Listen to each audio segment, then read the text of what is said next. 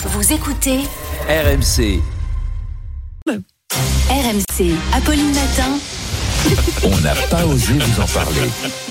Charles, de quoi vous allez oser nous parler encore ce Eh matin ben, je, je sais qui est réveillé ou pas à cette heure-ci, précisément en France. Sondage 6h56. Harris Interactive à 6h56. Une majorité de Français est réveillée ou sur le point de l'être. En fait, c'est 7 heures pile, l'heure du réveil en France. Alors attention, il y a une inégalité. hein. Ceux qui ont des enfants sont debout depuis 6h43. Ceux qui n'en ont pas vont traîner au lit jusqu'à 7h08. Pas de différence qu'on vive en ville ou à la campagne, sauf pour les Parisiens qui se lèvent en moyenne 15 minutes plus tard que le reste du pays. Alors ensuite, qu'est-ce qu'on fait une fois qu'on est réveillé? Eh bien d'abord, on traîne. Les Français restent en moyenne 10 minutes au lit une fois qu'ils ont ouvert les yeux.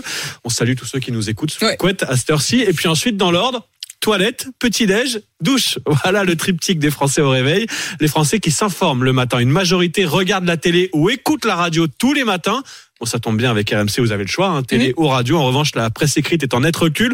Et puis, il y a un Français sur six qui, comme Apolline, regarde son smartphone dès le réveil, les réseaux sociaux.